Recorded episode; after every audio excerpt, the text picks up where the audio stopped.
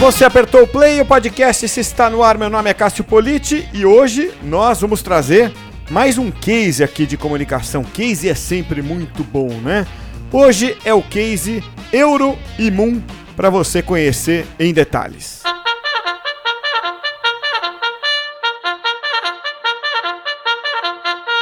Tenho mais uma vez a satisfação de receber aqui o Michel Archeboin, fundador da MGA Press, empresa de assessoria de comunicação voltada a negócios. Michel, muito bom receber você de novo aqui. Obrigado pela sua participação. Eu que agradeço, Cássio, pelo convite. O Michel trouxe aqui é, recentemente o caso da Lava e Leva Lavanderia. Foi muito legal. E eu fiz o convite, o Michel voltou hoje com um novo case, né, Michel? Que é o case Perfeito. da Euroimmun. Acho que a gente podia fazer o que a gente costuma fazer aqui, né, Michel? Que é primeiro explicar o que é a empresa, ou quem é a empresa, no caso a Euroimmun, Michel. Perfeito. A Euroimmun, ela é uma empresa alemã que já estava no Brasil através de representantes, mas realmente no final de 2017, início de 2018, fincou o pé no país com o desenvolvimento de uma fábrica. A Eurimon hoje produz os famosos testes de dengue, zika, chikungunya, que são os mais conhecidos, e também alguns testes focados, uh, no caso na área da saúde, de intolerância alimentar e mais algumas uh, outras patologias. Bom, aqui no Brasil, uma empresa alemã que vem fazer isso, vem com tecnologia e vem no país certo, infelizmente, né, Michel? É uma lástima pra gente. Mas é, para a gente contar um case, é, eu gosto de começar pelo problema, né? Então, ou pelo desafio é, da comunicação, especificamente. Então, qual era o desafio para vocês naquele momento em que o case começa, Michel? O desafio da comunicação, na verdade, a nossa contratação se deu pela chegada, literalmente, por colocar esse pé no país.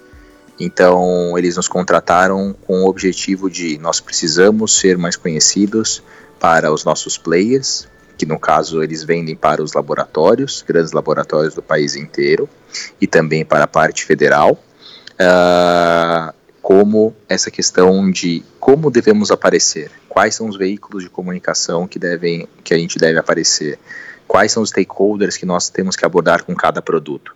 Então o desafio que a gente tinha de comunicação, e ainda tem, é exatamente esse, é como conseguir colocar a Eurimum uma empresa alemã, como você disse, com grande tecnologia, é, nesses principais veículos de comunicação. Bom, desafio típico de é, PR de assessoria, né, pelo, que, pelo que a gente pode Exato. perceber. E aí, bom, você tem o desafio apresentado ali e o plano de ação qual foi, Michel? O plano de ação, Cássio, a gente desenvolveu, na verdade, uh, primeiro que a gente foi fez um plano de ação baseado em cada produto. Então, para cada produto, ele tinha um determinado tipo de persona ou stakeholder que a gente poderia abordar. Posso dividir em dois diferentes, duas diferentes personas que a gente falou, que foi especificamente os testes mais conhecidos de dengue, e chikungunya, mais conhecidos uh, da população brasileira. Uh, o que, que a gente fez? Aí nós desenvolvemos primeiro uma comunicação B2B e de negócios para mostrar o número de investimento, o valor de investimento que a empresa fez no país, onde ela se instalou. Fizemos até um, um press day específico naquele determinado dia para mostrar a importância e o quanto a Eurimon, como empresa alemã, está investindo no nosso país, principalmente nessa época de recessão, crise uh, e essa falta de verba focada na parte da saúde. Então, esse primeiro contato que a gente fez, ou esse primeiro desafio que nós conseguimos resolver foi focar em veículos de comunicação.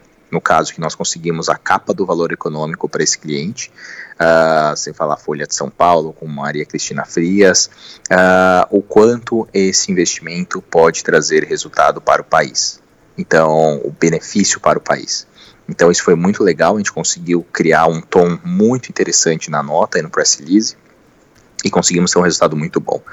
Por, por lado, para o lado do B2C, para o lado do público final, a gente conseguiu focar especificamente na educação e prevenção da dengue, zika e chikungunya. A gente sabe que hoje isso esse, esse vírus transmitido pelo Aedes aegypti é algo que torna muito perigoso, principalmente em épocas de grande calor.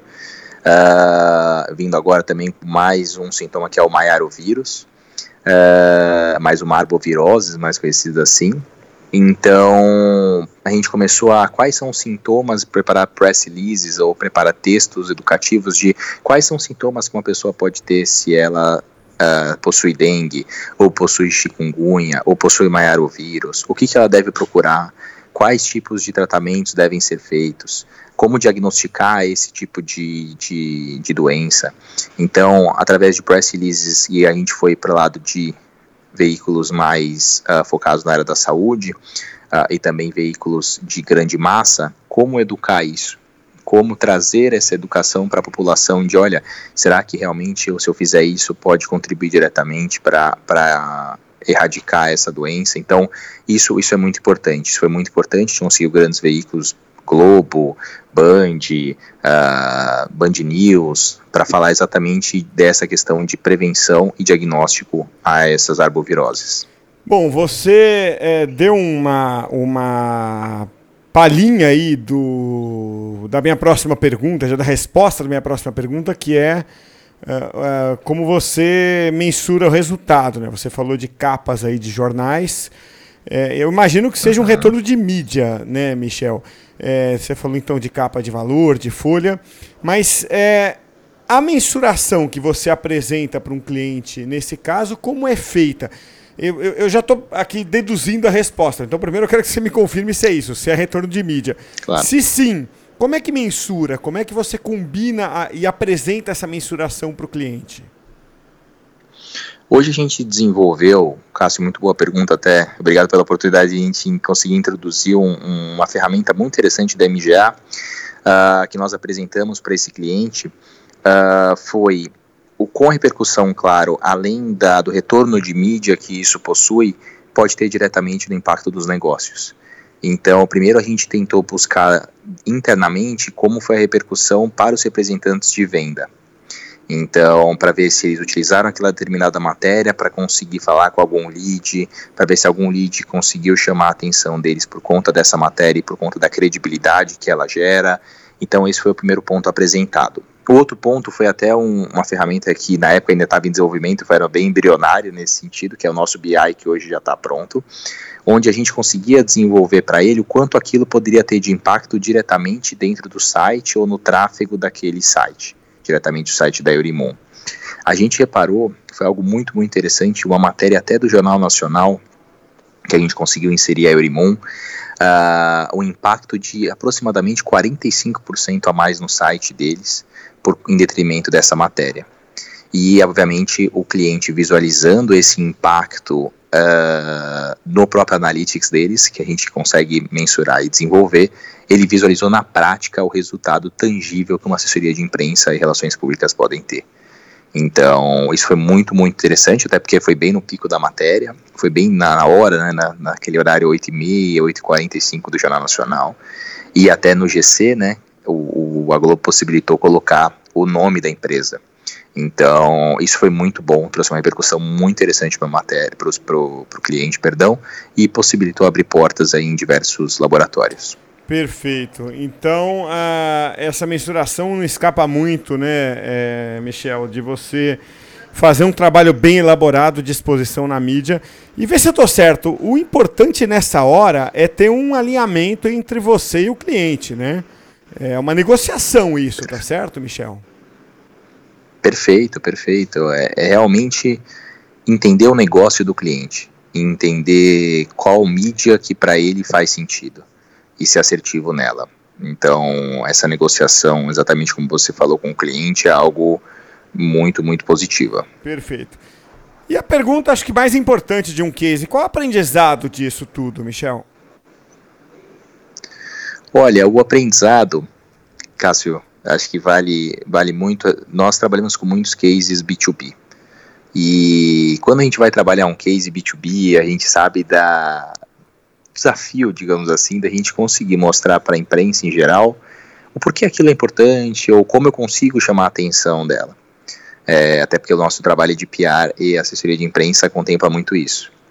Então, a gente conseguiu, obviamente, através de alguns componentes de o quanto aquilo é benéfico para a população em geral, Uh, obviamente sempre com um fundo, um plano de fundo de, de, falando sobre o teste, falando sobre a empresa, mas o quanto aquilo é benéfico para a população e como isso pode chamar a atenção do jornalista. Então, o maior desafio que a gente teve na prática foi conseguir trazer um lado B2B para um B2B2C. Então, para a gente conseguir mostrar, através do público final, o quanto a empresa poderia ser impactada. Então, esse é um desafio muito grande que diversas empresas assessorias acabam tendo para grandes veículos de comunicação. Então, foi um aprendizado muito, muito importante para a gente. Muito legal, Michel. Putz, eu acho que a parte do aprendizado do case é a mais importante sempre. E esse caso especial é muito desafiador, porque o B2B para a comunicação corporativa é muito desafiador, né? Eu acho que em, certas áreas do marketing digital nem tanto, porque o aspecto mensuração de resultados do B2B facilita o trabalho do marketing digital, mas na comunicação corporativa ele continua sendo muito desafiador porque você não tem um público muito grande para atingir, Perfeito. né? Então você não tem a massa ali do outro lado, né, para ser alcançada pelo veículo de comunicação. Então, é, nesse caso, como você disse, né, o B2B2C, é, ele torna o, o, o, o, trabalho muito complexo. Então é um case muito interessante. Parabéns pelo case, Michel, e obrigado por mais uma vez participar. Quero você outras vezes aqui é, no podcast, se já pedindo desculpas por abusar do seu tempo e da sua boa vontade. Aí, obrigado. Que viu, isso, Michel? Cássio. Eu que agradeço novamente pelo convite. É, deixo sempre à disposição no, o nosso site, mjapress.com.br e as nossas redes sociais uh, ah, para visitar. E realmente fico aberto aí quando tiver qualquer oportunidade nesse sentido, pode contar sempre com a gente. Muito obrigado pelo convite.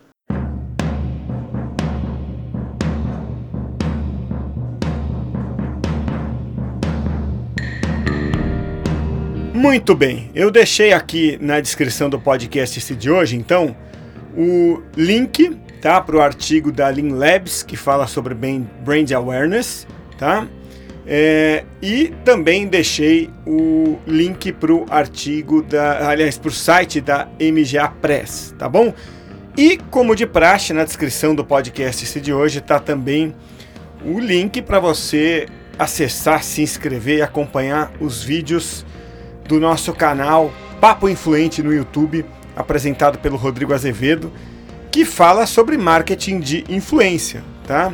O canal tá muito legal, sempre tem vídeo ali regularmente educando o mercado sobre aquilo que é uma das verticais aqui do nosso conteúdo, que é o marketing de influência, tá bom?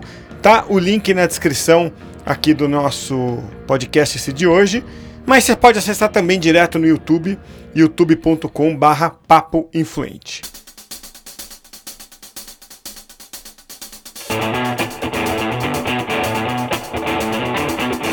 Seguinte, primeiro trimestre já foi embora e você já está trabalhando com marketing de influência, né? Se não tá, já deveria ter começado, porque marketing de influência já começou para valer no Brasil, assim como no resto do mundo. E o Influence.me tem a melhor opção de plataforma para você que é o Influence-me Plataforma. Você tem ali a melhor busca de influenciadores que existe no Brasil e eu diria uma das melhores na América Latina e talvez no mundo, tá? Porque o Influence-me tem um sistema de robôs que te ajudam a encontrar os melhores influenciadores e também a gerenciar a relação com eles.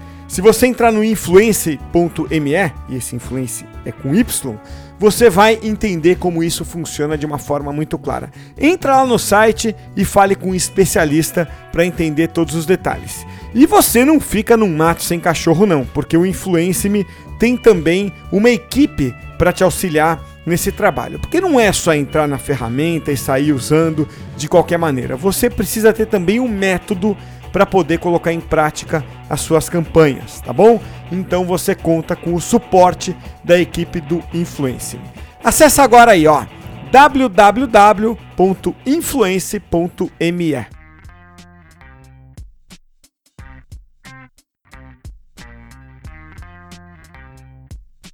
seguinte, eu tava lendo aqui um artigo esses dias de um site chamado Lean Labs. Eu vou deixar o link para esse artigo aqui na descrição do podcast de hoje. Eu não conhecia o site, mas dei uma fuçada e gostei muito, tá? E eles têm uma das categorias de posts chamada Growth Marketing, né? crescimento de marketing. E nela eles estão falando de é, oito uh, atividades de crescimento do brand awareness para empresas B2B, que tem a ver com o que a gente conversou hoje com o Michel, né? E um artigo escrito por uma moça chamada, chamada é, Jasmine Gordon é muito interessante porque ela fala de oito é, pontos-chave né, de, de brand awareness para empresas B2B, como é essa que o, o Michel trouxe hoje, tá? Então, uh, por exemplo, ela fala de é, conteúdo criado para os clientes B2B, que são poucos, né? Que é muito importante. É, criação de vídeos de bastidores funcionam muito bem porque é um mercado muito pequeno, né? então é, vale a pena criar valor para o cliente, para aquele público de uma forma gratuito, gratuita, né? Então vale a pena também. Enfim, ele dá umas ideias que eu confesso que eu nunca tinha pensado, porque o tratamento para o público B2B é um pouco diferente, tá?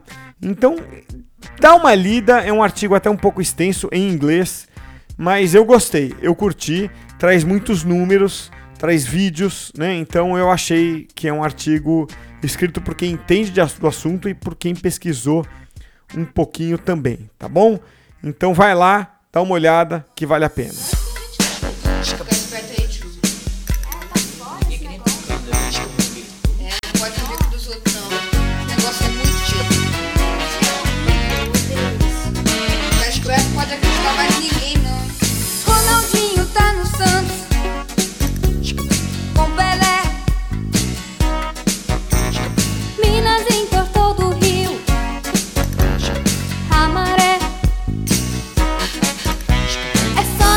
acabou.